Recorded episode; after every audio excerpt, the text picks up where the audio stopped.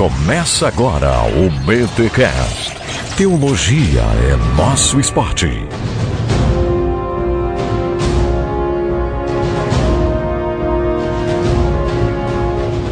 Muito bem, bem, muito bem. Começa mais um BTcast de número 193. Eu sou o Rodrigo Bibo e eu sou transformado. Ah? Caramba, cara, o que, que é isso? ah, né? Sei lá, não sei se eu posso dizer que eu sou reformado, então eu sou transformado. Isso eu sei. Aqui é o Mac e eu quero ver quem é que vai ter coragem de tirar Lutero dessa questão. não sei, vamos ver o nosso convidado aí. Tudo bem? Aqui é o Leandro Lima e eu sou reformado e continuo em reforma há quase 500 anos. Olha aí, gente! Estamos aqui com Leandro Lima e não é para falar sobre escatologia, mas olha, esse podcast pode ser o fim do mundo. Ô, ô Bibo, Oi. só me assustei que você falou aí. Eu sou o Bibo e sou trans. Ah, tá. Ah, Transformado. Aí, não, transformado, rapaz. Ô, pastor, aí, aí o senhor me quebra. Ainda no dia que a gente tá gravando esse episódio, à tarde eu vou gravar sobre masculinidade cristã. Então, ele não é transformado mesmo. né? Vamos ficar só certo. nesse trans aí. Transformers, transformado. Gente, muito se fala na internet aí sobre teologia reformada. Eu sou reformado, você não é reformado. Para diminuir um pouco essas dúvidas, não saná-las talvez, mas com certeza diminuí-las, trouxemos aqui um pastor reformado, amigo do Bibotalk, e com isso ele acabou de perder 50 seguidores só por dizer que é nosso amigo, é Leandro Dá Lima, pra sair agora? Dá pra sair. pra gente falar um pouquinho sobre o que é ser reformado. E pra isso a gente trouxe ele aqui, vai tirar as nossas dúvidas e vai tirar também as suas e por aí vai. Mas antes os recados paroquiais. Monet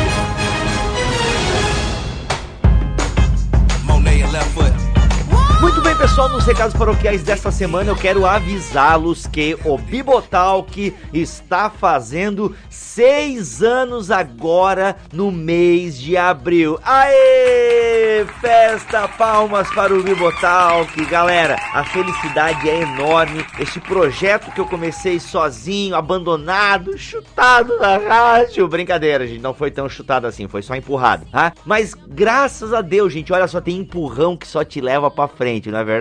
E aí surgiu o Bibotal, que a equipe foi crescendo e foi crescendo. E hoje em dia eu já não mando mais nada nessa bagaça, a galera decide tudo e só me comunica. É assim que funciona. Quero deixar público aqui a minha insatisfação.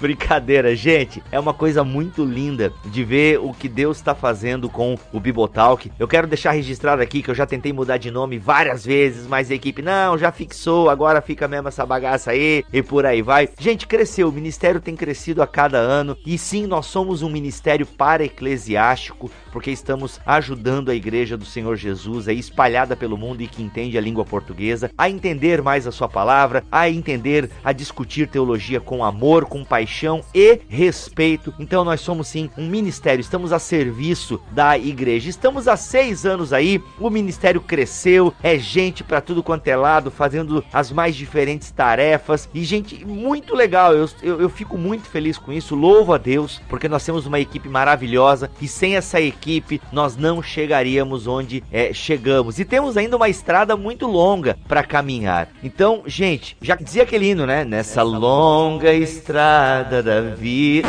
Isso não é hino. Então o que acontece, gente? Louvamos a Deus e nós temos feito aí grandes promoções de aniversário do Bibotalk. E eu não vou explicar em detalhes a promoção deste ano, porque são muitos detalhes. Então vai sair um áudio especial no seu feed, ok? Se você não sabe o que é feed, ah, mas eu entro no site e baixo lá. Então você entrou para ouvir esse BTcast aqui? Entra de novo que vai ter uma postagem só explicando a promoção, porque são muitos detalhes, galera, porque a gente vai fazer uma coisa diferente este ano, foi ideia do Rogério Moreira Júnior, novo integrante do BTcast, que já há um ano aí tá à frente do Fora do Éden, e nós vamos fazer o show do milhão.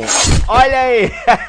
é, o show do milhão, o show do milhão crente, gospel, o show do Melhorança, né? O show do milhão é o show do Melhorança e vai ser muito legal. Então, olha só, o que, que nós estaremos sorteando este ano para a galera que participar da promoção do Bibotalk. A princípio, a promoção, gente, vai ser o seguinte: vai ser um formulário, ok? Onde você vai colocar alguns dados seus e vai responder ali uma ou duas perguntas. Aí todo mundo que preencher este formulário vai concorrer. Olha só o que, que vai concorrer: ao curso fiel de liderança, o módulo de teologia sistemática. 100 horas de conteúdo, galera. 100 horas de conteúdo ali com D.A. Carson, Franklin Ferreira, Jonas Madureira e tantos outros nomes da teologia. Vai ser, galera, aí você vai ter acesso por um ano a este módulo de teologia sistemática do curso fiel de liderança. Então, fica aí. O segundo sorteado vai levar um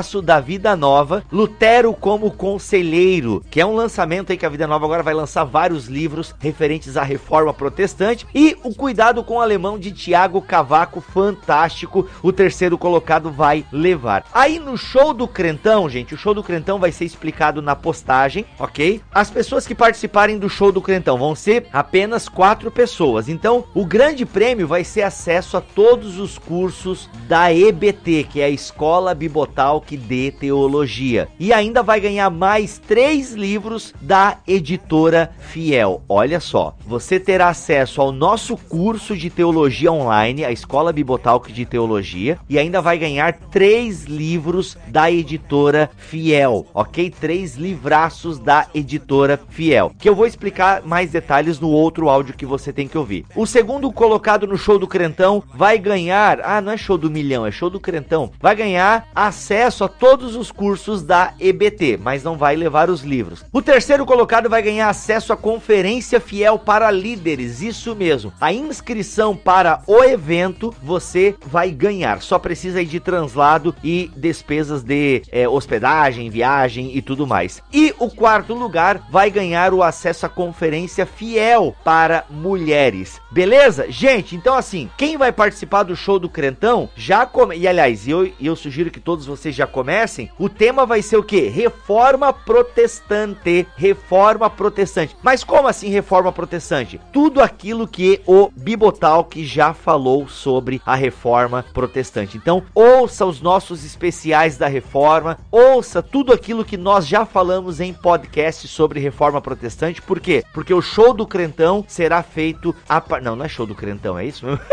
Show do Crentão. Ele será feito a partir então dos nossos podcasts, beleza?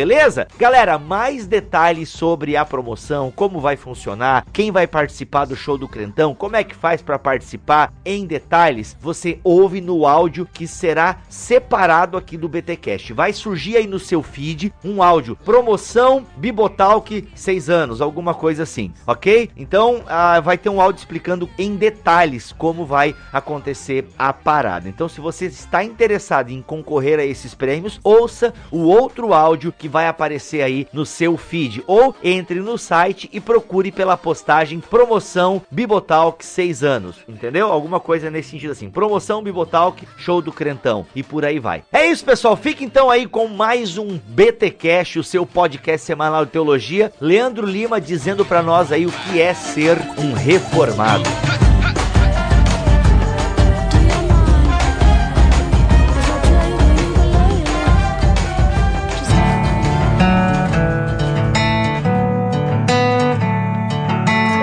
Então, pastor, como eu falei na abertura do programa, a, a gente tem o que aí? De uns 10 anos pra cá, né, o crescimento, eu tô chutando 10 anos, vai, mas o crescimento da teologia reformada é, no Brasil. 10, 12 anos, enfim, é, a internet, ela popularizou, né, como a gente sempre diz aqui no Bibotalk, é um mérito da, da teologia reformada ou calvinista, e a gente vai entender se são coisas diferentes ou a mesma coisa, mas o mérito da, da teologia reformada, dos calvinistas, é que eles produzem produzem conteúdo para a internet, muito conteúdo. Tanto que esses dias o pastor Nicodemos ele colocou uma postagem onde ele é, ele é contrário à ordenação feminina e ele colocou, olha, mais de 5, 10 links ali, né, com vários é, vídeos que ele fez, áudios que ele gravou, postagens e não sei o que, defendendo essa postura é, reformada quanto à ordenação feminina. Tu vai procurar da galera que defende a ordenação feminina, simplesmente é quase inexistente. Né? Então, assim, é mérito dos calvinistas estarem produzindo muita coisa na internet. Então, isso deu esse boom, né? De boom de meu Deus, Nicodemos, Leandro Lima, John Piper, é, Mark Driscoll, e, é, aquele que é brabo, que bate na galera pregando, como é que é o. O Paul Washer? Isso, Paul Washer, e não sei o que. tá todo... é, não, ele, ele é brabo, velho. Pô, tem um, é vídeo, bravo, tem é um vídeo dele que ele dá uma puxada de orelha na, na galera e a galera bate palma. Ele, que estão batendo palma? Eu tô falando de vocês. Muito bom, né? Eles batem palma igual, né? Pouco alienada, galera. Né? Então, assim, teve esse, sabe, esse, esse reverdecimento da teologia calvinista no Brasil. E aí tá todo mundo dizendo que é reformado e que não sei o quê. Então, a primeira pergunta e básica é: quando começa essa ideia de teologia reformada, de pessoas que se identificam como reformados, vamos voltar para a história. Isso deve ter um começo, um início. Então, por favor. E, e olha só, Bibo e Mac, não é só no Brasil. Na verdade, esse movimento ele é mundial. Ele começa nos Estados Unidos uh, há cerca de uns 10 anos atrás. Uh, há menos de seis anos, a revista Time, né, que é a principal revista de circulação americana, é, quando lançou sobre as principais ideias que estavam mudando o mundo, listou em terceiro lugar o calvinismo, né, o novo calvinismo, com esses autores aí que você citou, John Piper, Mark Driscoll e outros uh, calvinistas, tanto presbiterianos quanto batistas, aliás, mais batistas nos Estados Unidos até do que presbiterianos. Né? No Brasil, acho que são mais presbiterianos do que batistas, os reformados, mas nos Estados Unidos são mais batistas do que os próprios presbiterianos. Então, quer dizer, mostrando que uh, justamente pela internet, né, pelos blogs, pelos sermões, pelos livros tal, o movimento estava crescendo muito. É, hoje é, se fala que a, única, a única teologia que consegue de alguma maneira influenciar, por exemplo, a Inglaterra, o Reino Unido, é a teologia calvinista, a teologia reformada, tem voltado para lá. Né? Há relatos de que dentro das grandes universidades chinesas, na China atualmente, tem um reavivamento, tem uma descoberta do calvinismo lá nas grandes universidades chinesas. Caraca, os, os alunos, é, exatamente, isso é uma, um detalhe, uma informação que eu recebi há pouco tempo. É, eles têm, é, como foram traduzidos, tem uma abertura né, da, da China para o Ocidente, de certa forma, e foram traduzidas muitas obras para as universidades chinesas, e foram traduzidos é, os textos de Calvino, os textos dos, dos reformados é, modernos, e existe então grandes focos mesmo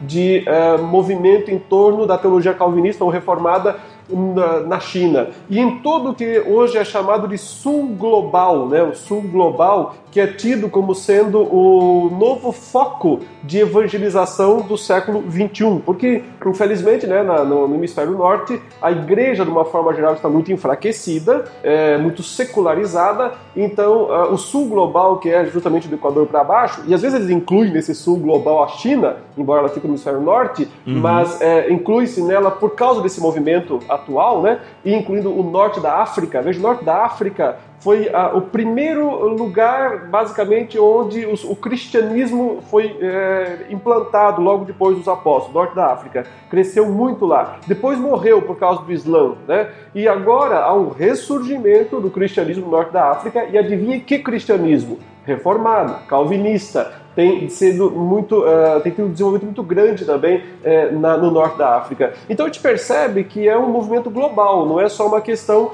de, de Brasil. Olha aí. E você tocou no ponto chave, porque o que realmente tem feito essa, entre aspas, nova reforma são as mídias, as mídias sociais, YouTube, eh, Facebook, Twitter e blogs de forma geral. Até alguém disse recentemente que uh, Lutero só conseguiu fazer o que ele fez no século XVI porque a providência de Deus tinha antes de Lutero, pouco tempo antes de Lutero, criado a imprensa. Sim. Se não fosse a imprensa, teria sido muito difícil para as ideias de Lutero se espalhar pela Alemanha, influenciar pensadores como Calvino na Suíça e tantos outros né, que é, é, promoveram a reforma no século XVI. Isso foi por causa da imprensa. E hoje nós temos essa nova imprensa que é totalmente democrática, né? Você não precisa ter grande poder aquisitivo para estar tá na mídia hoje em dia, desde que essa mídia seja a internet. Com o enfraquecimento da televisão também, né? E a abertura dessas, da, da, da internet é, possibilitou o crescimento. Então, só para falar, né, que realmente é um movimento internacional muito grande, uhum. né? A gente não, não tem nem noção, quando pensa em China, meu irmão, são 1 bilhão e 300 milhões de habitantes, né? Então a gente não tem nem noção de como, quantos podem estar sendo lá dentro alcançados pela fé reformada reformada. Mas para falar de começo, né, a fé reformada ela começa com a reforma protestante no século XVI, é, 1517. Esse ano é, completa-se 500 anos da reforma protestante e tudo começou é, assim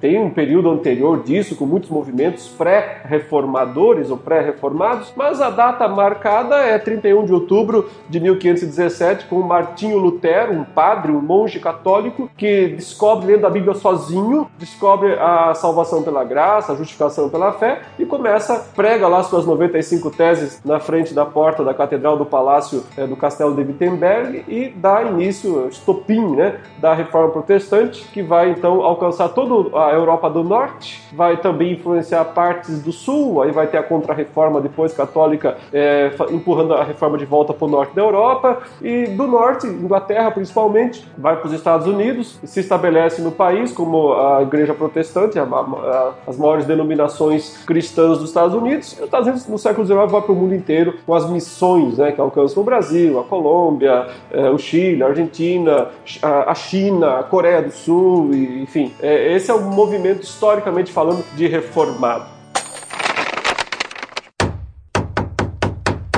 Vamos tentar agora dar um voo mais rasante, por quê? Porque quando até o Mac fez a, brincadeira na abertura, né? Porque quando a gente fala em Lutero, a gente não está falando necessariamente de um reformado como nós entendemos hoje. Até porque eu estava vendo é, o termo reformado, ele não surge com Lutero, ele surge com Zwinglio, se não me falha a memória, né? Então assim, eu queria que tu começasse então a, a, a diferenciar um pouco, porque ok, entendemos que é, está ligado ao movimento de reforma. Mas aí a gente tem Lutero, que de alguma forma deu o estopim dessa reforma, mas ele se encaixa dentro de um reformado, porque parece depois há uma. Não, a gente se distingue né, do, da reforma evangélica, né? Vamos usar esse termo, reforma evangélica, e aí nós somos os reformados. Uh, até vi alguém brincando que não, tem a reforma evangélica e tem a reforma dos reformados. A reforma protestante e a reforma calvinista, talvez, né? Porque é, todo aquele movimento do século XVI é, é, é, chamado de reforma protestante. Ok. Então, uhum. os, os, os, protestantes, os, os protestantes reformados, é, englobam todas as, as denominações que surgiram no século XVI.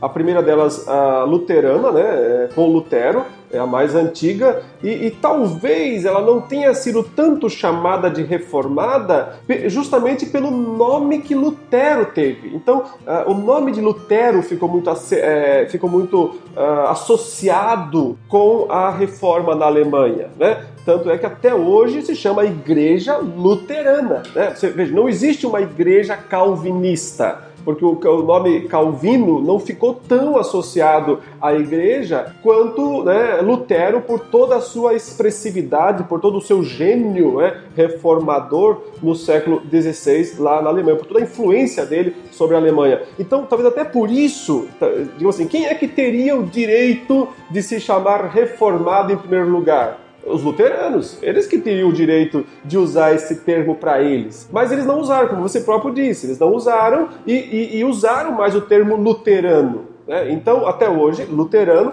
ficou como uma das uh, denominações da reforma protestante. Depois surge a, o que então vai ter o nome de reformado mesmo, né, que é na Suíça. É na Suíça que surge a igreja reformada. Então, ela, ela, por quê? Porque não tem só um cara, né? Na, na Alemanha tem só um cara, Lutero. Na Suíça, não, você tem três ou quatro. Ah, não esquece do Melanchthon, não esquece do Melanchthon, ele foi importante. Sim, mas o Melanchthon, ele é sucessor, né? Ele é sucessor do Lutero. Então. Uh, é, ia, surge... ia, ficar meio complicado, igreja melancólica, né? Ia, não ia Nossa, ficar bacana.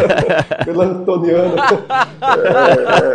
é, é, tá certo. Desculpa, pastor, vai lá. É a quinta série, nunca sai da gente. É, exato. De qualquer forma, o, Lutero, o Melanchthon é o sucessor de Lutero, então ele não é um, um reformador é, é, diferente, né? Ele é um sucessor, ele, ele é calvinista, por incrível que pareça, né? O, o Melanchthon, ele concorda com Calvino nas principais ideias em relação à ceia e não é, é com Lutero leer por isso que mais tarde os luteranos vão, é, vão apagar o que Melanchthon fez para tentar resgatar o que Lutero havia pregado. Mas isso é um detalhe é, técnico apenas. Mas na Suíça, eu estava dizendo, você tem três ou quatro. Você tem é, é, primeiro Zwinglio, né, que é um reformador da, do mesmo tempo de Lutero. E você tem Calvino, já um reformador de segunda geração, mas muito perto, né? Segunda geração, como se fosse poucos anos de diferença. Você tem Martin Bucer, né, em Estrasburgo. Então, na verdade, você tem vários reformadores dentro de um, país pequeno como uh, foi a Suíça, como era a Suíça. Então não dava para chamar a igreja zwingliniana e Calvino não queria de jeito nenhum que o nome dele estivesse associado à igreja. Ele repudiava essa ideia. Então é,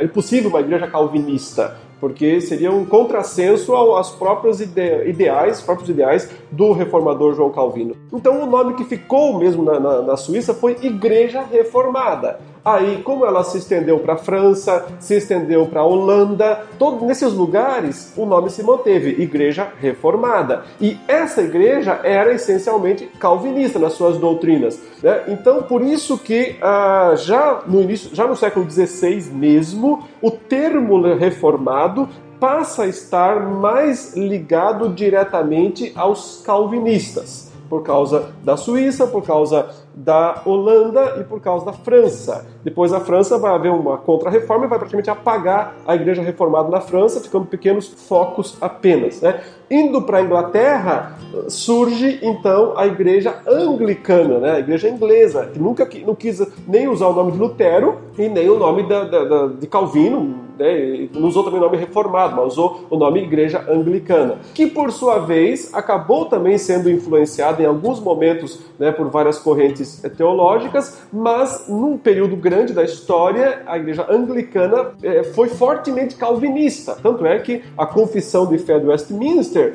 é, que é feita em 1640 até 1648, ela é, é calvinista e é feita na Inglaterra, na, na própria abadia de Westminster, que está até hoje lá em Londres. Então, uh, por isso que já no século XVI uh, nós podemos falar então de reformados lato senso e reformados estrito senso. Nossa. Uh, podemos dizer, lato senso são todos os que é, surgiram da reforma. Então, os luteranos, os, uh, uh, os calvinistas, os anglicanos, os próprios anabatistas não deixam de ser. Pois é, ia perguntar deles. Não deixam de ser reformados nesse sentido, lato senso, né, de fazer parte da reforma protestante do século XVI.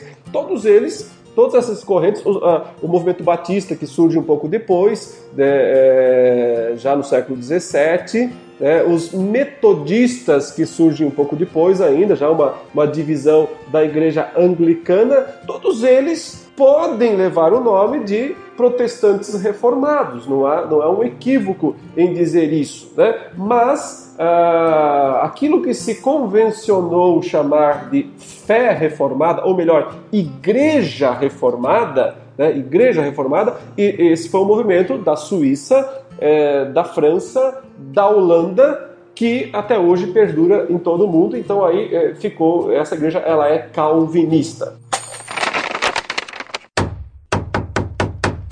Às vezes é, dá para entender essa distinção usando aqueles. É, você lembra, né, Bibo, que existem cinco slogans da reforma protestante Sim. e também existem cinco slogans do calvinismo. A gente pode então de, é, dizer o que, que significa ser um reformado lato senso de um reformado estrito senso, dizendo que o reformado lato senso é aquele que aceita os cinco slogans maiores da reforma. E o estrito senso é aquele que, além desses, aceita também os cinco pontos do calvinismo. Né? Os cinco slogans maiores da reforma são os solas né, os chamados solas, né? Já, a gente ouve tudo que é lugar hoje sobre isso. O sola escritura, vou falar em português, tá? Por o favor. só escritura, o só Cristo, o só a graça, o só a fé e o somente a Deus a glória. Então, esses cinco é, slogans, veja que eles são amplos. É, metodistas podem se encaixar nisso, é, presbiterianos, batistas. Pentecostais hoje em dia. Até pentecostais claro, desde que eles assimilem é, que somente a Escritura é fonte de autoridade Sim, né, uhum. e nada além da Escritura, Uhum. desde que aceitem que somente Cristo é Salvador, não tem outro mediador, não tem outro caminho a, a Deus, desde que aceitem que somente a graça é a responsável pela nossa salvação, seja, não são nossos méritos, não são nossas obras, desde que aceitem que é a fé o único é, instrumento através do qual a graça de Deus nos salva. Então, mais uma vez, a fé não é uma obra humana, é um dom de Deus, um presente de Deus, e que entendam que tudo existe para a glória de Deus. Acho que esse quinto ponto é o menos praticado, porque a maioria das, das denominações acaba fazendo uma, uma, uma- uma distinção muito grande entre secular e sagrado.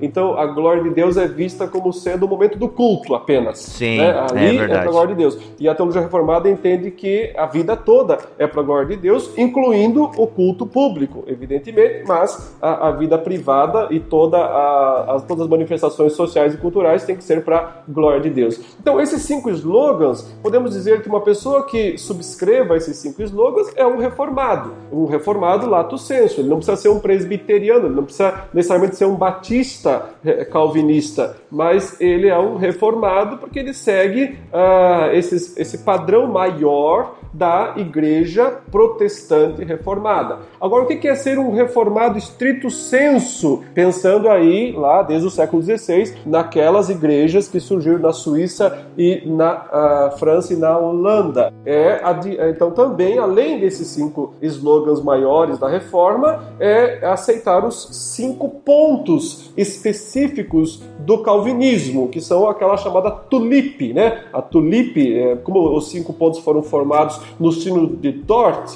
no início do século XVII, na a Holanda, e a flor típica da Holanda é a tulipa, então formou-se um acróstico com essa tulipe, né? Que é a depravação total, em primeiro lugar, né? É, a eleição incondicional, em segundo lugar, a expiação limitada, em terceiro lugar, a graça irresistível, em quarto lugar, e a perseverança dos santos, né, a certeza da salvação, em quinto lugar. Então aí você tem uh, o, reformado estrito senso, aquele que, uh, além dos cinco slogans maiores da teologia da, da, da igreja protestante reformada, ad- adere também aos cinco pontos da igreja reformada calvinista. Tá? Então não sei se deu para deixar claro a diferença entre lato e estrito senso. Olha aí, Mac, eu acho, eu tô me começando a cogitar que eu sou reformado lato senso. Olha aí. É, Olha, é só um passo agora para virar estrito, então.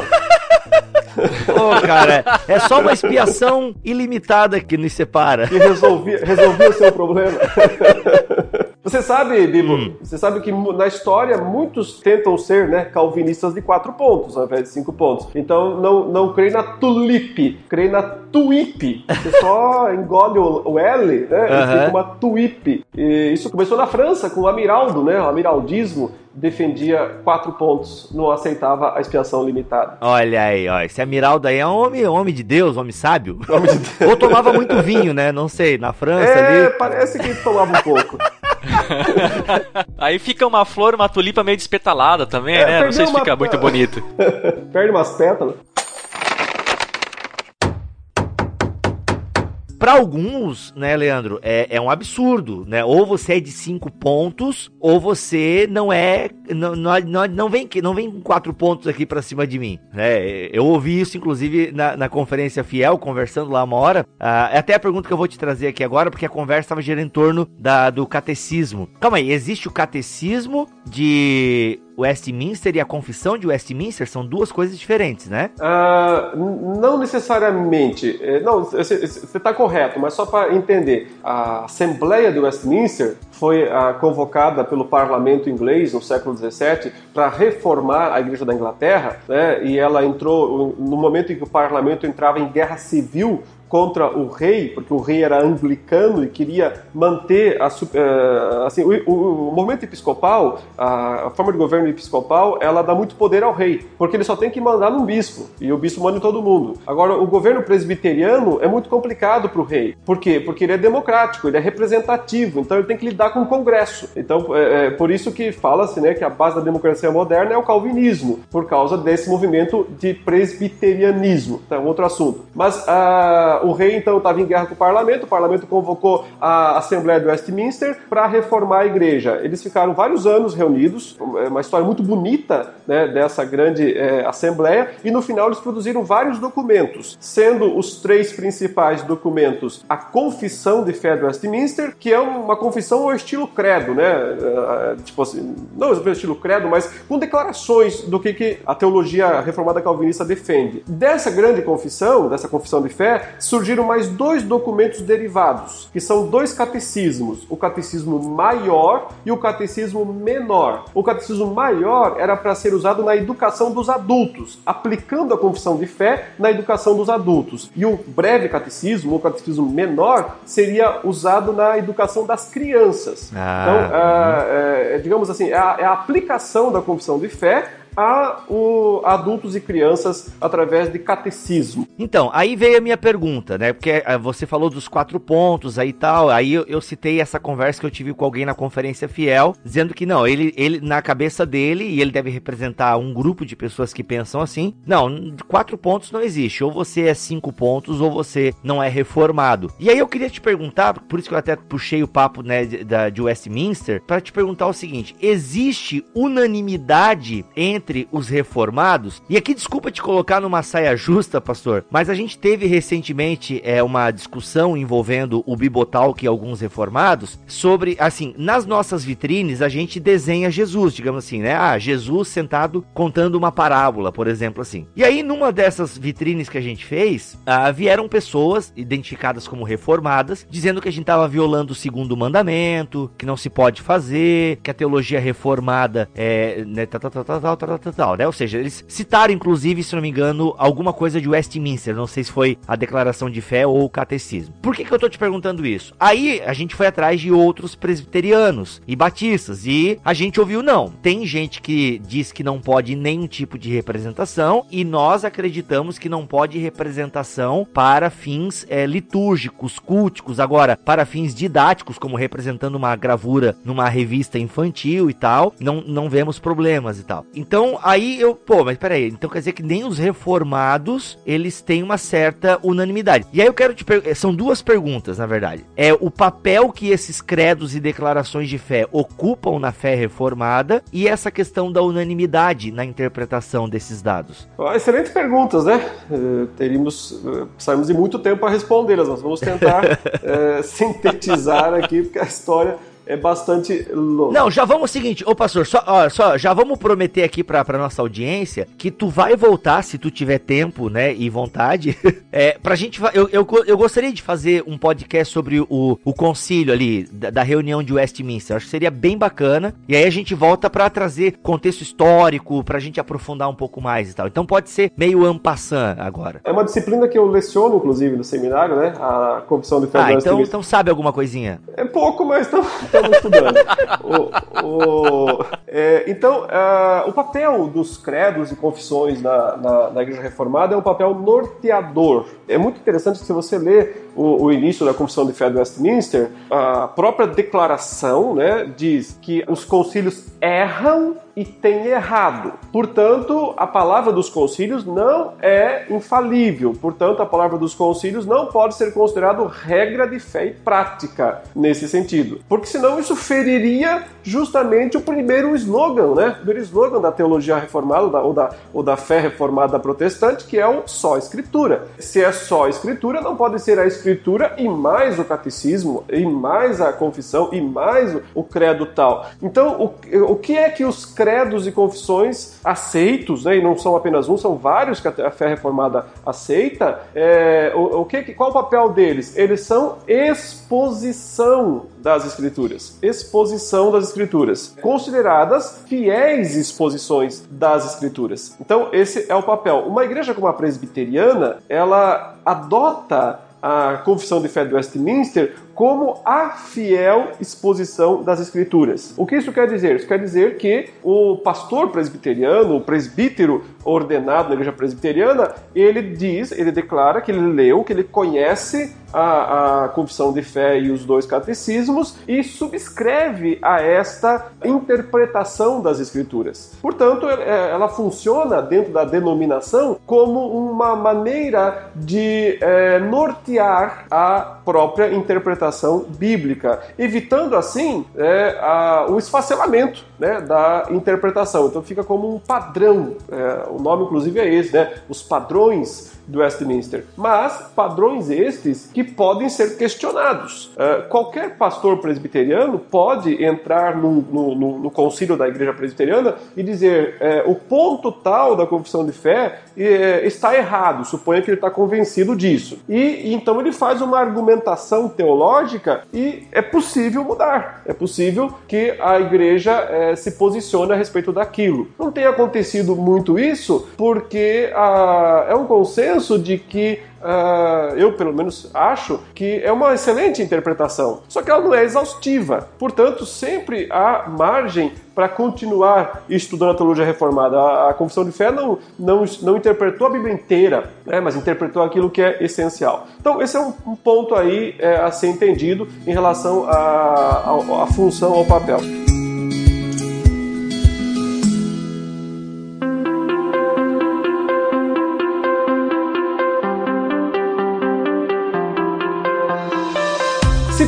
Diferença entre reformados, é claro que tem, né? É óbvio, é óbvio que tem. Não, não, é, não, é um, não é uma massa homogênea e nem poderia ser, porque desde o começo houve dentro da fé reformada um certo, e eu falo isso com cuidado, mas eu, eu preciso falar porque isso é verdade, é, só não quero que entenda errado o que eu quero falar, né? Houve um certo pluralismo dentro da fé reformada na sua base, na sua fundação. Basta basta você é, ver que você tem Calvino, Busser, Zwinglio, todos os três ali na Suíça, e eles não concordam 100% com as suas declarações. Portanto, há uma unidade no essencial, mas existe margem para discussão, existe margem até mesmo para opiniões diferentes nos aspectos secundários. Então, na sua, desde a sua essência, o calvinismo ele foi um movimento plural, não plural como se entende hoje, pluralismo, que é cada um pensa o que quer, faz o que quer, não existe verdade. Não, não o calvinismo entende que existe verdade e ela é absoluta.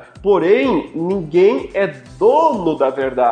Ninguém é o único que pode dizer a minha interpretação é infalível. Então, a função do intérprete é dizer eu creio nisso por esses motivos, assim, assado, assim, assado. Então vamos agora ao confronto. É, nesse sentido, usar e mais eu falo isso com cuidado, né? É, usar o apoio apenas do símbolo, o apoio apenas da confissão ou do credo é fraco. Você tem que usar o argumento da escritura. Excelente. E aí, Excelente. Né, comprovando a escritura, você pode dizer, ou a confissão confirma isso interpretando assim assim, ou não, é diferente, né? Então, é, eu acho assim, é um total desvio da fé reformada quando alguém vai defender um assunto e começa da confissão, ou começa do credo ou do catecismo. Ele precisa começar da escritura, porque a fé reformada diz somente a escritura. Então ele vai para a escritura, interpreta exegeticamente o texto, né? E aí, para mim, aqui está o grande problema, porque a maioria das pessoas acaba não fazendo exegese da passagem e vai numa interpretação muito superficial, muitas vezes do texto bíblico, para já buscar socorro na confissão.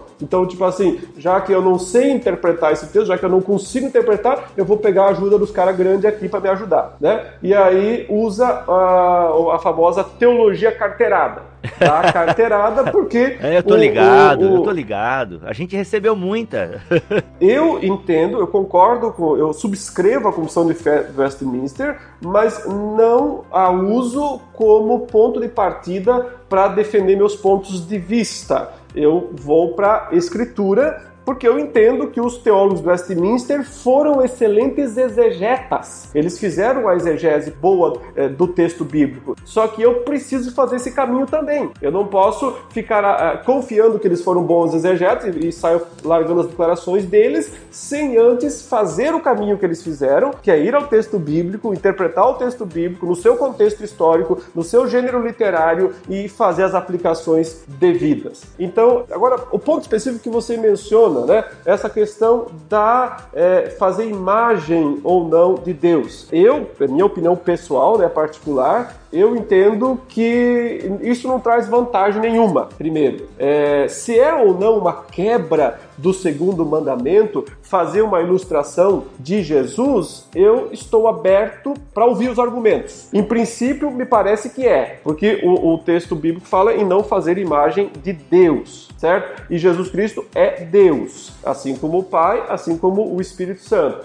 Então, em princípio, me parece não ser uma boa coisa é, fazer algum tipo de imagem de Deus. Mas alguns argumentam que, na verdade, é só uma ilustração, só de Jesus, não se ilustra o Espírito Santo, não se ilustra o Pai, né? Então, alguns reformados que eu conheço, eles dizem assim: não podemos fazer ilustração do Pai, porque o Pai é Espírito, então não. Mas Cristo ele se encarnou, tal, e podemos fazer. Mas olha só, qual é a vantagem disso? É a minha, minha, minha pergunta. Ninguém sabe como Jesus era. Então, toda imagem que se faça de Jesus hoje, todo desenho que se faça de Jesus hoje, ele é falso. Ele não é verdadeiro. Porque, é, imagina você, Bibo, você tem a sua. Você se vê, olha no espelho e sabe como você é. Lindo. Daqui 200 anos. É, exatamente. É a, a, a oitava maravilha.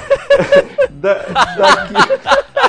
Daqui, daqui, 20, daqui 200 anos, ninguém mais sabe como você é. Alguém desenha você loiro, de olhos azuis, todo. ah, Você ia gostar, não ia? né? Claro, a mais pura representação da verdade. Exatamente.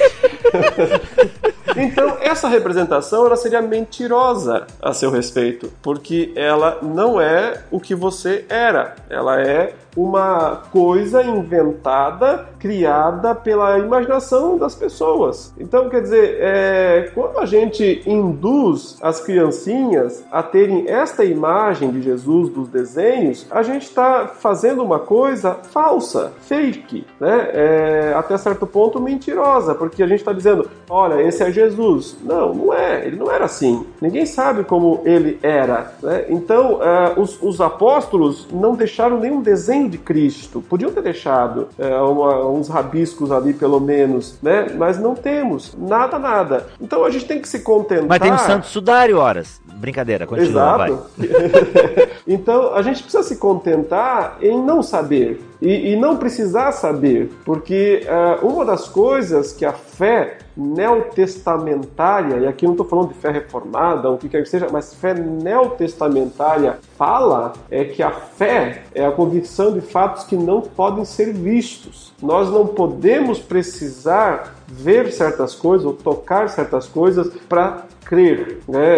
É, o- nós não sabemos como é o reino dos céus, nós não sabemos como é, Deus é, nós não sabemos como Cristo é, e tá bom para nós. Então, ah, eu vejo, assim, é, não condeno necessariamente as pessoas usem ilustrações tal sobre a pessoa de Cristo, mas para mim elas são inúteis para mim elas são inócuas e ah, soam para mim como falsas, né? Portanto, eu as considero totalmente desnecessárias. Quem, por exemplo, não vê problemas para fins didáticos. Como eu disse, né, tem presbiterianos que eu conheço aqui não veem problemas, né, para fins didáticos. Eles deixam de ser reformados por não estarem, digamos, subscrevendo totalmente a confissão de fé, porque assim, é, pegando um ponto que tu falaste ali atrás, nessa conversa que a gente teve com esses é, reformados na postagem sobre o desenho de Jesus, eles fizeram justamente isso, né? Ó, vocês podem discordar de mim, mas quero ver vocês discordarem dos concílios, quero ver vocês discordarem. E aí citavam 300 nomes de, de grandes teólogos reformados. Parece que eu, ao discordar daquele, daquela turma ali, tipo, quando eu li alguns nomes ali que eu, que eu conheci, eu falei, meu, tô me sentindo um herege agora, só porque eu não concordo. Pois, se esses caras estão fazendo uma interpretação que eu não acho a certa, e se eu interpreto, e não somente eu, mas toda uma linha de pensamento interpreta de outra maneira. Então, eu, foi isso que eu senti, sabe? Essa carteirada teológica, tipo, cara, ó, discordar de mim é fácil, eu quero ver você discordar de Westminster e tal. E aí vem a, a pergunta: você diz que subscreve ela totalmente e tal, mas e, e se alguém, é, ó, mas esse ponto aqui da confissão eu interpreto de outra maneira? Essa pessoa, ela pode se considerar uma reformada estricto senso ou não? Só porque ela discorda de determinado ponto da confissão, ela já entra na categoria lato senso, como eu, Mac e a galera aí. Eu acho que ainda é estrito senso, quando você tem pequenas é, interpretações divergentes né, da confissão de fé, porque você é, aceita ela na sua ampla maioria e no seu, na sua essência fundamental numa discordância. É, seria muito difícil, por exemplo, eu dizer que subscreva a confissão de fé do Westminster, mas tenho só um probleminha com o capítulo que fala sobre a soberania de Deus. né? Ah, eu, eu tenho só um probleminha com esse capítulo, assim, porque não acredito muito nele. Vai ficar difícil, né? Porque toda a estrutura, toda a arquitetura teológica da, da confissão depende isso é um pilar, né? Isso é um pilar fundamental. Ah, eu, eu, eu subscrevo a Confissão de Fé do Westminster, mas tenho só uma pequena dúvida sobre a divindade de Jesus, né?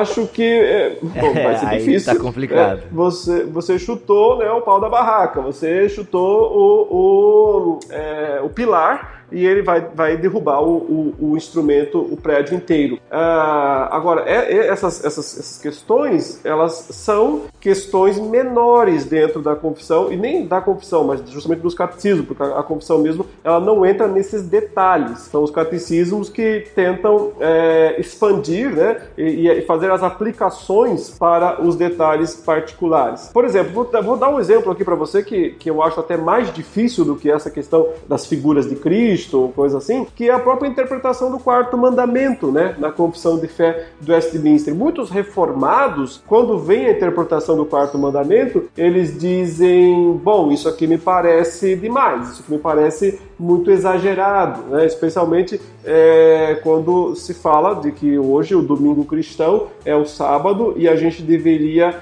é, nos, é, nos, abster de quaisquer tipos de coisas, né? pensamentos, é, obras ou lazer que não seja estritamente é, direcionado ao culto ou às obras de caridade. A ideia é o seguinte: só pode fazer duas coisas no domingo inteiro, ou você adora, faz o culto, ou você ah, ajuda quem precisa. Fora isso, qualquer outra, se você pensar em qualquer coisa que te dê lazer ou prazer, você está falhando com o quarto mandamento. É uma interpretação muito rígida. Cancela, cancela a picanha, cancela o churrasquinho, galera, cancela o ah, churrasquinho. Sim, sim, com certeza, né? Com certeza. Ver jogo de futebol, então nem pensar, né? Muito menos é, é, ou coisa assim. Então, existem, eu conheço muitos irmãos é, presbiterianos que vivem, buscam é, cumprir dessa maneira. Não são muitos, não, mas, mas é, muitos pregam isso, entendeu? Agora fazer não fazem. Agora é, é, muitos insistem para os outros, que os outros façam, quanto eles mesmos né, não fazem. Olha aí, denúncia no BTcast.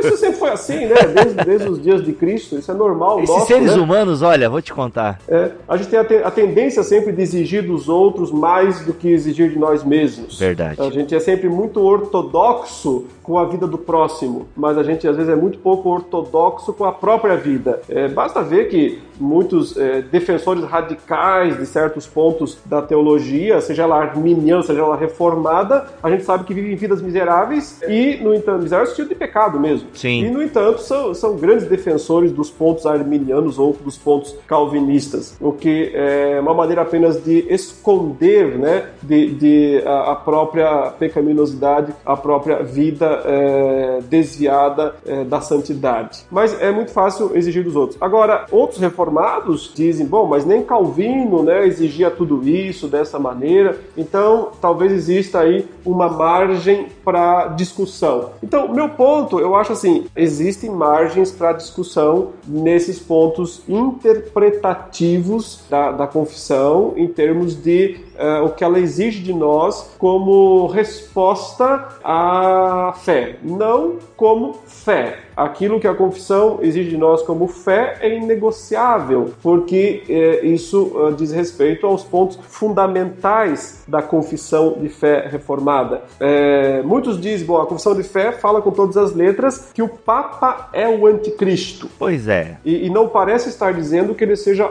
um anticristo, mas o, o próprio anticristo, né? E, e, a menos que os teólogos Westminster eles foram profetas, alguns até acho que foram, é, e profetizaram que lá na frente alguém, algum papa será o anticristo, até agora isso não é confirmado. A não ser que você adote uma, aquela, aquela chamada interpretação institucional da pessoa do anticristo, então é possível identificá-lo, mas temos que esperar é, Cristo voltar para tirar todas essas dúvidas. Mas eu acho que uma pessoa, um, um presbiteriano, um batista ou qualquer um que subscreva a confissão de fé do Westminster, dizer, uh, eu acho que a interpretação deles a respeito do, do Papa ser um anticristo é correta, como sistema também é, é correto, mas eu quero aguardar mais um pouco para ver se vai haver mesmo um Papa final aí, sendo o se vai existir mesmo um anticristo homem, ser humano, é, o escatológico, e se ele vai ser. Então, essa margem, eu acho que ela existe. Ela não, não, significa que a pessoa está discordando da confissão de fé. Uma coisa seria dizer, não, ela está errada por causa disso.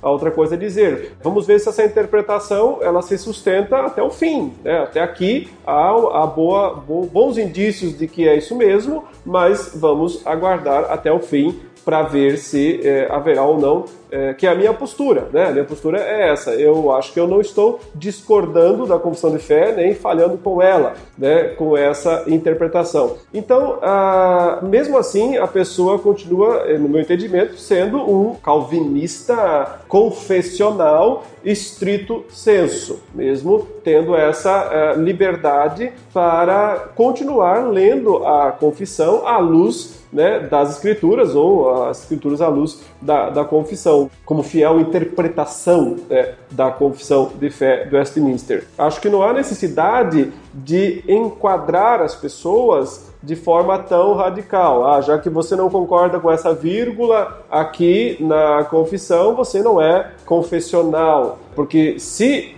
fosse levar isso ao pé da letra, é, realmente, com toda essa ênfase, sobraria no Brasil é, talvez uns 200 ou 300 presbiterianos, né? No, no fim da história. Tem a questão do, do recasamento também, que muita gente não concorda com a confissão, também é um ponto isso, de debate. Uhum. E, nesse, e nesse ponto, a tendência do pessoal é ser mais radical do que a confissão. É, é, é curioso, né? Uhum. Porque no, nesses outros pontos o pessoal tenta ser um pouco menos, tenta dar uma, uma aliviada, né? E agora, nessa, nessa questão do casamento, não. Aí é, o pessoal entende que a confissão acabou sendo um pouco tolerante com a ideia de permitir um novo casamento em caso de deserção obstinada. Né? Então a confissão entende que somente em caso de adultério uh, a parte inocente tem direito a casar de novo, só quando há traição. Então, uh, muitos hoje dizem nem quando há traição, a pessoa não pode casar de novo, tem que ficar solteira pro resto da vida. Né? Mas não é o que diz a confissão. A confissão é, interpreta a Bíblia dizendo que é possível casar de novo e concede também no caso de uma, de uma oh, deserção obstinada. Ou seja, quando a pessoa vai embora e não quer nem saber e tal, acabou. e aí, é, nesse caso, a confissão permite, é, interpreta como, como sendo permitido o novo casamento. E nesse caso, a maioria, muitos reformados, acham que ela foi muito light.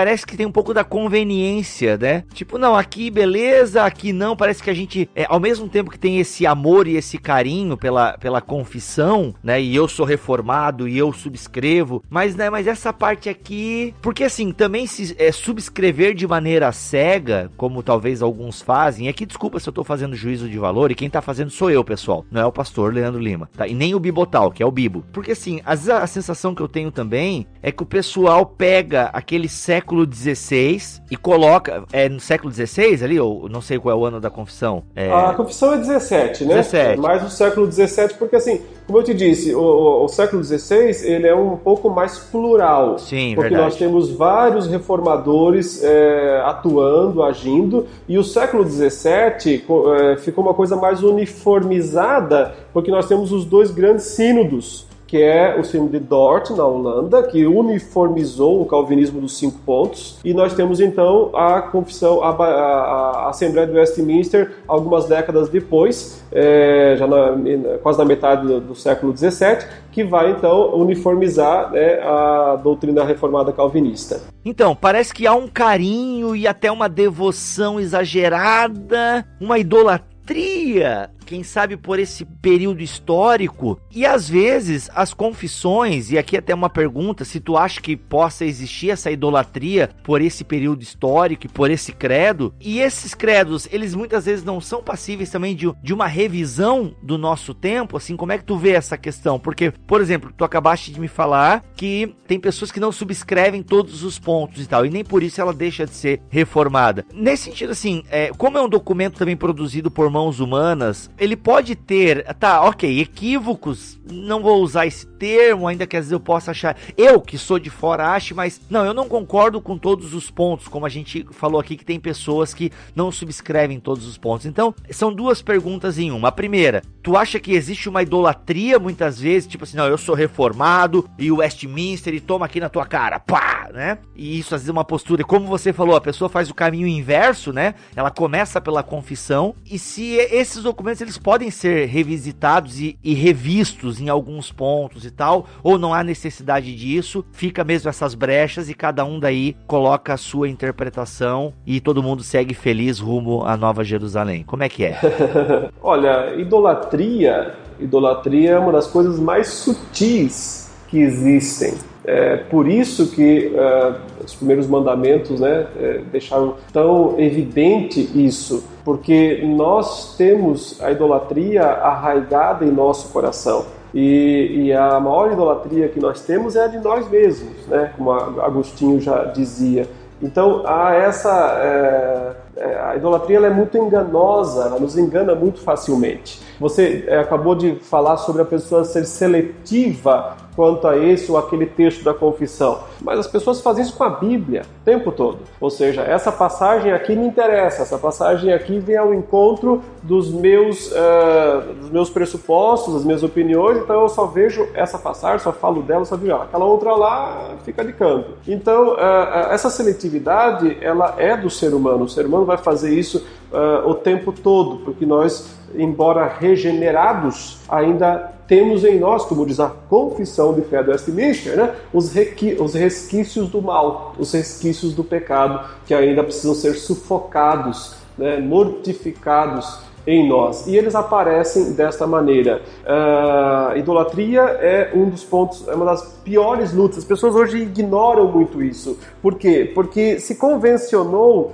na teologia, na, na, na fé evangélica, que não estou falando da reforma evangélica geral, se convencionou que idolatria é fazer imagem, é fazer estátua. Sim. E então, é, olha para as igrejas católicas e fala, ah, isso é idolatria, porque está cheio de imagem, está cheio de estátua. E eu não estou dizendo que não é. Eu só estou dizendo que idolatria é mais do que isso, é muito mais do que isso. A idolatria está no coração, é aí que nasce né? Por isso que Cristo, quando ele resume os mandamentos, ele diz tem que amar a Deus acima de todas as coisas. Só quando ele está acima de todas as coisas é que não há idolatria, é que a idolatria caiu. Ele disse: do coração procedem uh, os assassínios, uh, as feitiçarias, os furtos, os maus desígnios. Então, aí estão os ídolos do coração, eles estão arraigados dentro de nós. E frequentemente nós elegemos coisas como nossa âncora, como nossa ponte da salvação, seja é, uma época histórica, seja um documento, e às vezes é a própria Bíblia como papel, como capa. Né? Quantas pessoas consideram o instrumento em si, a capa, o papel, sua âncora, seu instrumento de salvação? Então, tudo isso é idolatria, porque as pessoas estão colocando toda a ênfase que devia estar em Deus, num Deus que elas não veem, que elas não cheiram, que elas não sentem, que elas não tocam, mas que elas creem, pura e simplesmente, é, mas elas tentam colocar alguma coisa mais concreta, alguma coisa mais firme, entre aspas, né, para ser a sua âncora da salvação. Então, é óbvio que tem gente que idolatra Calvino, é óbvio que tem cada vez mais pessoas idolatrando Armínio no Brasil também, como uma reação a Calvino. Né? Já que se fala tanto em Calvino, deixa eu ver quem que é o inimigo de Calvino. É o Armínio, então vamos para outro lado. Não, é o Serveto, disseram. Brincadeira. então, esse, esse não dá porque ele falava muita bobagem. É, mas a pessoa não consegue, não consegue é, usá-lo, né? Mas Armínio tinha boas coisas, né? Não, né? apesar de discordar de pontos de vista dele, mas ele não foi um teólogo medíocre, né? Então, é, é, você vê as pessoas indo atrás. É a velha história de, de, de, de Paulo em Corinto. Eu sou de Apolo, eu sou de Cefas, eu sou.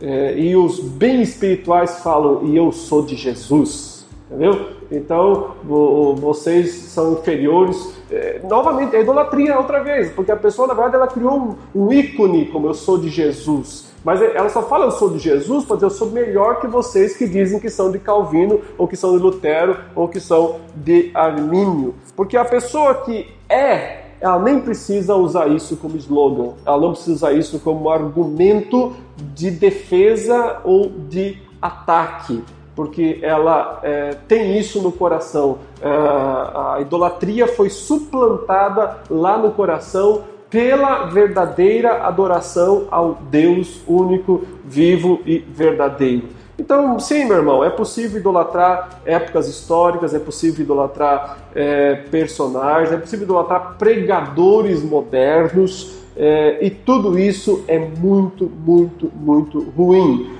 e muito difícil de identificar, né? porque está muito associado a algo bom. A teologia reformada é algo bom? Para mim é excelente. A confissão de fé do Westminster é algo bom? Para mim é excelente. Mas é, é, é sempre que você exagera, extrapola, passa do ponto é, nessa consideração, nesse amor, nessa reverência, você corre o risco de é, ofender a santidade de Deus. Então veja, a discussão toda ainda é estátua, não pode fazer a imagem, não pode fazer aquilo. Tá, e, e esse é um ponto correto a ser discutido, mas a gente precisa ir um pouco além dessa discussão para entender o que é idolatria num âmbito maior. Se as confissões podem ou não ser reformadas, podem, evidentemente que podem. Se nós dissermos que um documento não pode ser mexido, que ele não pode ser. É, nós estamos dizendo que ele virou canônico,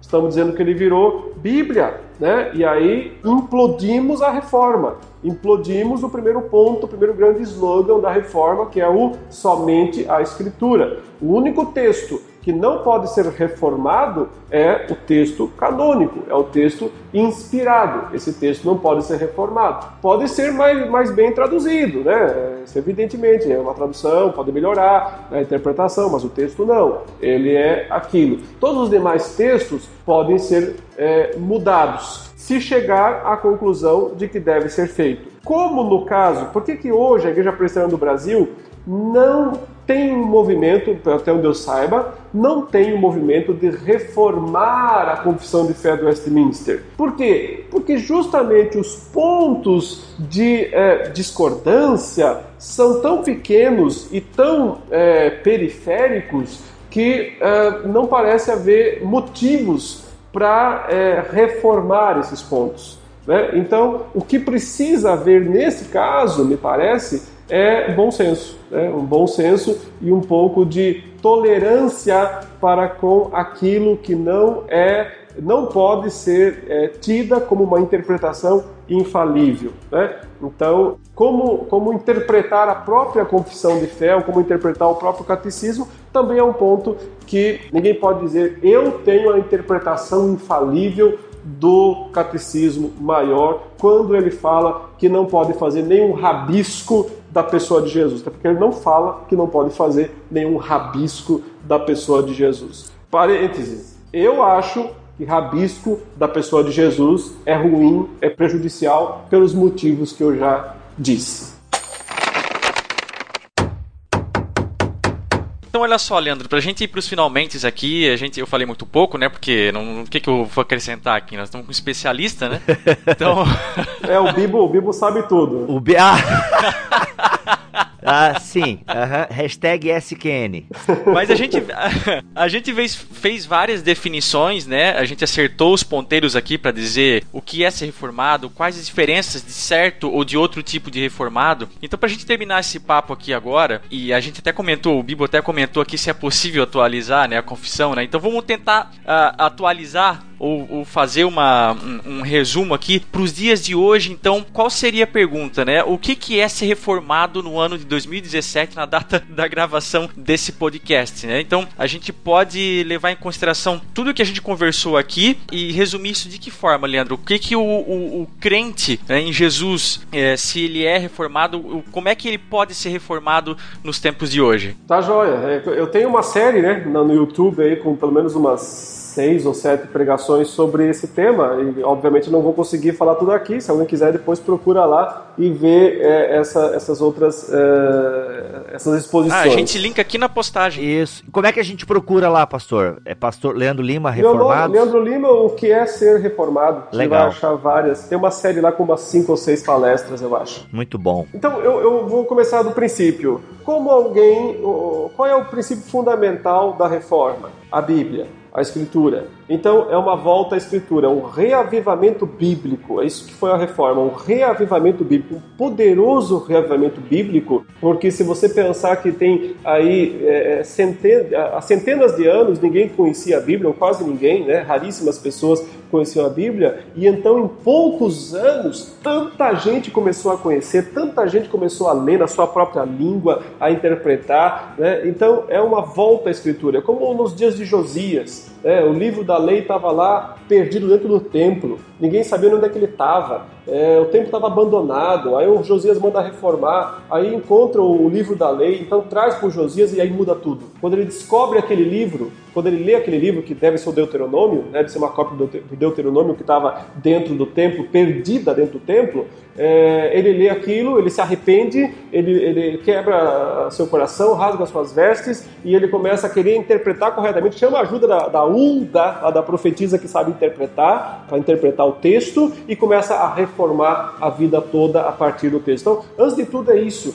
é uma sede pela palavra de Deus, uma sede pela Escritura, é, é uma sede, irmãos, que nunca termina, nunca termina, porque se o cara é, fecha todas as questões, agora eu já sei tudo que eu preciso, agora eu sou teólogo, agora eu conheço tudo, então acabou a sede. Então ele não, ele não tem mais o que descobrir, não tem mais o que buscar, ele perdeu o espírito da reforma, ele perdeu o espírito do sempre se reformando, do, do buscar cada vez mais a palavra de Deus. Então, colocar a Bíblia no lugar certo, o que ela é, o que ela significa, o que ela pode fazer. O retorno ao só a Escritura. Consequentemente, isso nos conduz a uma exaltação do senhorio de Cristo, da absoluta centralidade de Cristo. Nós passamos a ver que a Escritura diz que somente Cristo é Salvador e que nada além dele e ninguém mais do que ele importa para nós. Então, Cristo não tem mais rivais para nós. Todos os demais são servos, como diz Paulo, né? Quem é Paulo? Quem é Apolo? Quem é Cefas? Servos. Servos por meio de quem vocês foram abençoados, mas apenas servos.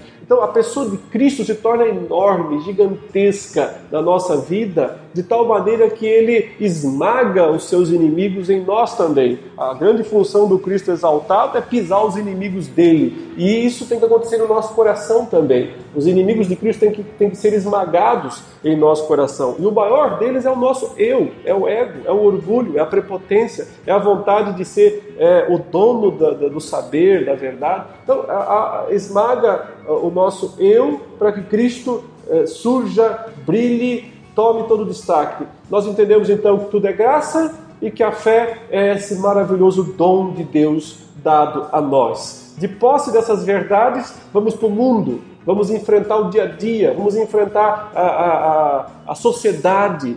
Como? Com um princípio claro para a glória de Deus. Tudo que eu vou fazer, tudo que eu vou meu respirar, meu pensar para a glória de Deus, buscando sempre a glória de Deus na vida prática. Isso é, é, é ter o espírito da reforma no século 21. Se puder um pouco além nesse reformado, eu diria dê mais ênfase né, à questão da soberania de Deus, à questão da pecaminosidade humana, à questão da expiação de Cristo, que mesmo o Bíblia não crendo, ela é limitada mesmo assim, né? Porque, porque ela alcança apenas os eleitos, ainda que ela não seja limitada em é, poder, né, evidentemente, é, mas ela é definida, é um pagamento feito pelos pecados do seu povo, esse é o ponto. Se puder, né, vá um passo além e eh, mantenha a perseverança dos santos. Mesmo alguns arminianos né, não discordam inteiramente que uma pessoa possa permanecer salva até o final. Né? Algumas caricaturas do arminianismo exageram essa questão da perseverança dos santos, mas evidentemente que eles não defendem como os calvinistas defendem a certeza, a segurança da salvação. Acho que esse é um caminho para ser um reformado, ser alguém que está sempre aprendendo, que está sempre indo atrás do conhecimento e da piedade. Não só conhecimento, nem só piedade, porque só conhecimento sem piedade é mera, mero orgulho e soberba intelectual. E uma piedade sem é, conhecimento é fanatismo. Esoterismo, né? É, esoterismo é uma coisa totalmente descaracterizada da fé cristã. Então, aliando conhecimento e piedade, foco no central, no principal, naquilo que não pode ser negociado, né? São as verdades centrais da fé cristã. Quais são elas? Que eu acabei de dizer, que a Escritura é a única regra de fé e prática, que ela nos aponta para Cristo, né? A doutrina da, do senhorio de Cristo, isso também tem a ver com a Trindade, evidentemente, da salvação pela graça, da justificação pela fé né, e da vida toda para a glória de Deus. Sendo um pouco tolerantes com aqueles que pensam diferentes na, nos pontos não essenciais, eu não posso ser tolerante com alguém que nega a divindade de Cristo. Eu não posso ser tolerante com alguém que nega a justificação pela fé. Ou alguém que enfraquece o poder da graça de Deus. Eu vou ter que ser como Paulo, nesse caso, eu vou ter que repreender Pedro, quando está agindo de forma dúbia em relação a um ponto central, a um ponto específico. Mas nos outros pontos. Não precisa entregar para Satanás, né? Tipo, seja só de repreensão, não precisa entregar para Satanás. Só repreensão. É, você entrega para Satanás o cara quando ele é abertamente é, é, adúltero, né? Como foi o caso do homem lá que Paulo fez isso, que possuía a própria madrasta. É, então aí não tem como negociar com alguém assim. Né? É preciso ser é, duro nesse sentido. Mas nos demais pontos vamos dialogar e vamos dizer, olha, a sua opinião ela não, não é não está seguindo aqui a interpretação majoritária da tradição reformada quanto a esse ponto. Mas fale mais a respeito, argumente mais o que você está, é, quais são os seus pontos, são, eles são bíblicos mesmos ou também são oriundos das suas é, tradições anteriores? Né? Vamos, vamos dialogar sobre isso e vamos buscar é, uma compreensão maior. Né? Não adianta só latir como é, cão bravo, né? vamos argumentar. No final, nós nunca vamos convencer todo mundo. Né? Isso é impossível, nem Cristo fez isso mas nós temos que confiar que o Espírito de Deus faz a obra dele. Né? João ele fala lá na, no quarto capítulo da sua primeira, carta, ele diz assim: sabemos que o mundo ouve os falsos profetas. O mundo ouve os falsos profetas. Por quê? Porque eles são do mundo, então o mundo os ouve. Mas os que são de Deus nos ouvem, João fala, porque eles são de Deus e nós também somos. Então, sejamos todos de Deus, né? de fato, e tentemos viver o máximo possível a fé cristã reformada calvinistas, se possível, né? mas sejamos também tolerantes com os nossos irmãos que têm opiniões diferentes, mas concordam no essencial. Muito bom. Sensacional. Te- É, fantástico. Mac, nosso tempo tá acabando. Eu ia perguntar sobre os pentecostais reformados, mas deixa pra lá. Não. Isso aí visita o podcast lá com o Walter McAllister que a gente conversou um pouco sobre isso. Pois é, verdade, verdade.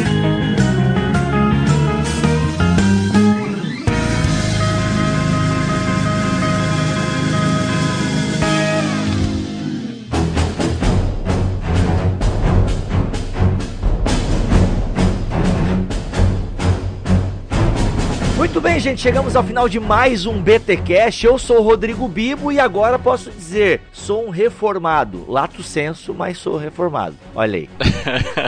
Aqui é o Mac e reforma é meu esporte. Muito bem, irmãos, eu sou então o Leandro Lima, continuo reformado e tentando me reformar um pouco mais daqui para frente. Pessoal, prazer estar com vocês hoje, que Deus continue os guardando, os abençoando, dando discernimento a vocês que estão à frente desse trabalho, né, desse, desse, desse projeto e também a todos os seus ouvintes e participantes. Fiquem todos com Deus. Amém. Amém. Tríplice amém.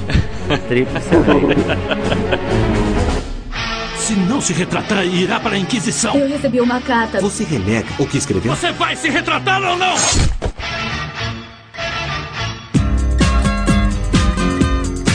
Crente! Começa mais um Concílios e Guilhotinas aqui no BTcast. E já vou dizendo aí, ó, o pessoal gostou muito do último episódio com o Fabrini Viguier sobre masculinidade cristã, episódio de macho. Macho, macho até debaixo da água, como diz o ditado. Foi muito legal mesmo. E hoje temos os nossos e-mails com as impressões aí dos últimos episódios. O primeiro deles aqui é do Exxon Araújo. Exxon, Exxon. Parece teste de som. Exxon. Um, dois, três, testando Exxon. Exxon Araújo. A paz, pessoal. O podcast sobre masculinidade foi excelente. Tô passando para pedir um masculinidade parte 2. Como você mesmo falou, que esse é um assunto muito extenso, pois vocês mesmos falaram, tá certo isso, vocês mesmos? Vocês mesmos falaram que esse é um assunto extenso. Meus parabéns, Deus abençoe, irmãos. Então, Exxon.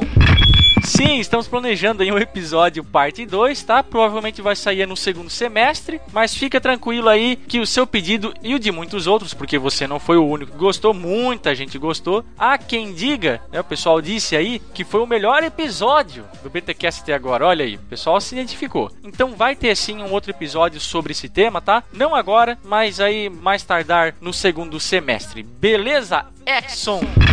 É, o próximo e-mail aqui é do Humberto Bahia. Ou Baia, não tem acento. Bom, deve ser Bahia. Sem H, Baia, Bahia, sei lá. Humberto. Ele diz aqui: Antes de mais nada, quero parabenizar pelo excelente episódio. Ele está se referindo agora ao episódio 191, Os Outros. Dessa vez sobre Canaã, com o Daniel Heinck. Peço mais episódios sobre os outros, sim, vai ter, Humberto. Fica tranquilo que vai ter mais episódios ainda dessa série, tá? E ele continua aqui. Cada episódio mais interessante que o anterior, mas quero registrar uma pequena guilhotinada.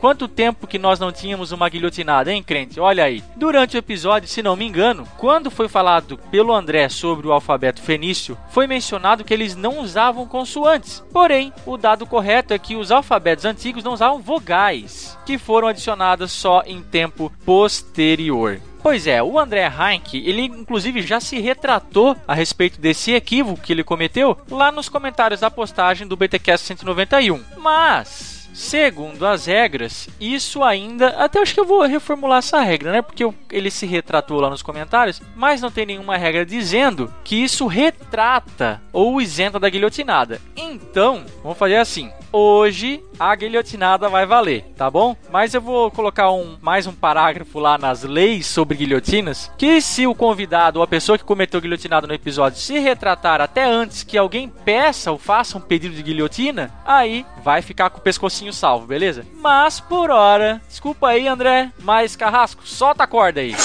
Olha aí, mais uma cabeça rolando no cesto. Mas fica tranquilo que a gente vai costurar, vai ressuscitar, vai fazer que nem Frankenstein, tá? E no próximo episódio da série Os Outros, o André vai estar aqui com a gente bonitinho, com uma bela cicatriz em volta do seu pescocinho. Beleza, gente? E o nosso último e-mail aqui é do Lucas Ortlib. Ortlib. Olha só, pessoal com nomes e sobrenomes bem estranhos. Vamos lá. É... Sou ouvinte do podcast há um ano e meio e tenho ouvido diversos episódios anteriores. E tenho sido grandemente abençoado pelo vasto conteúdo oferecido. Tenho aprendido muito com vocês e, mesmo não concordando com todos os assuntos abordados em todos os episódios, eu tenho sempre a mente aberta para ouvir os diferentes pontos de vistas, de vista, que são apresentados por vocês e pelos convidados. Isso, Lucas, é assim que se faz, cara. Oro para que Deus continue abençoando o trabalho de vocês e que muitos outros sejam alcançados por esse trabalho. No momento não posso, mas em breve iniciarei minha contribuição financeira com o ministério. Olha aí, mais um futuro mantenedor. Beleza, Lucas? Deus abençoe vocês, um abraço. Gente, nós retribuímos todos os abraços, todos os beijos, todos os carinhos que vocês ouvintes mandam para nós, para toda a equipe aqui, não só dos BTcasters, né, aqueles que gravam, mas para todo o staff do Bibotal que está por trás aí fazendo toda essa máquina, esse ministério acontecer. Muito obrigado, gente, pelos seus e-mails e continue mandando eles para nós, né? As suas impressões, as suas considerações, os seus reclames, por que não? E os seus pedidos de guilhotina, né, gente? Se você que não sabe do que eu tô falando, se você descobrir que a gente falou algum erro aí, pisou na jaca, é só mandar para nós aqui o seu pedido de guilhotina que a gente vai dar uma conferida e se a gente constatar que o erro cometido no episódio de fato aconteceu, a gente não vai hesitar aqui em cortar o pescoço de quem quer que seja, tá bom? Lembrando que existem regras para guilhotinas, você pode ir lá no site do bibotalk.com e conferir elas, beleza? Tudo isso você pode fazer mandando um e-mail para podcast@bibotalk.com.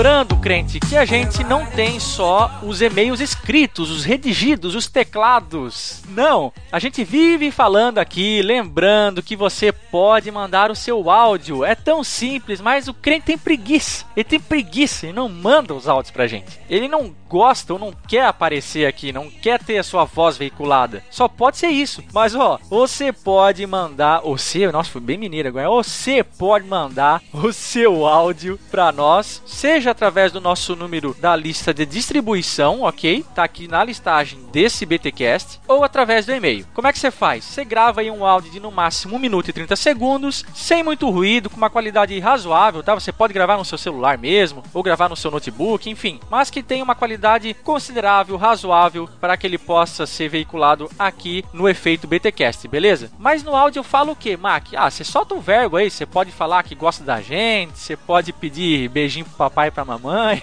você pode fazer o que você quiser, tá bom? Só não xinga, tá? Daí não veicula. Também não é assim, caso da mãe Joana, beleza? Mas isso, além de você poder mandar para o nosso número do WhatsApp, você também pode mandar esse áudio para o podcast@bibotalk.com. E por último, mas não menos importante, estamos nas redes sociais. Aqui na postagem desse BTcast você tem todos os links: Facebook, Twitter, Instagram, Telegram, WhatsApp que eu já falei aí. Tem os nossos links pessoais aí, o meu, do Bibo, do Alex e do Milho, tá? No Twitter. Twitter também é abandonado, né? Mas enfim, você pode achar a gente lá no, no Facebook também. Lembrando que o Alex ele não tá respondendo nada ultimamente porque ele tá aí, tirou um período sabático das redes sociais e por enquanto não está atendendo nelas, ok? Ok? Mas nós estamos lá e se você quiser bater um papo conosco, quando a gente tiver um tempinho, nós respondemos. Tá certo? Lembrando também que nós temos o nosso canal no YouTube, crente sim, www.youtube.com/bibotalkvlog. Lá nós temos muito conteúdo em vídeo para que você possa desfrutar e de quebra compartilhar todo esse conteúdo, né? Não foi feito para ficar parado, é o que eu sempre falo aqui, nós dependemos de você, crente, para que o nosso conteúdo seja seja em áudio, seja em vídeo, alcance cada vez mais terreno mundo afora aí, beleza? Aproveita e assina o nosso canal, curta os vídeos, tá bom? Ajude o nosso canal no YouTube a ganhar relevância, beleza, crente? Muito bem, eu vou ficando por aqui, se Deus quiser assim permitir, a gente volta no próximo BTcast. Valeu, crente, um abraço.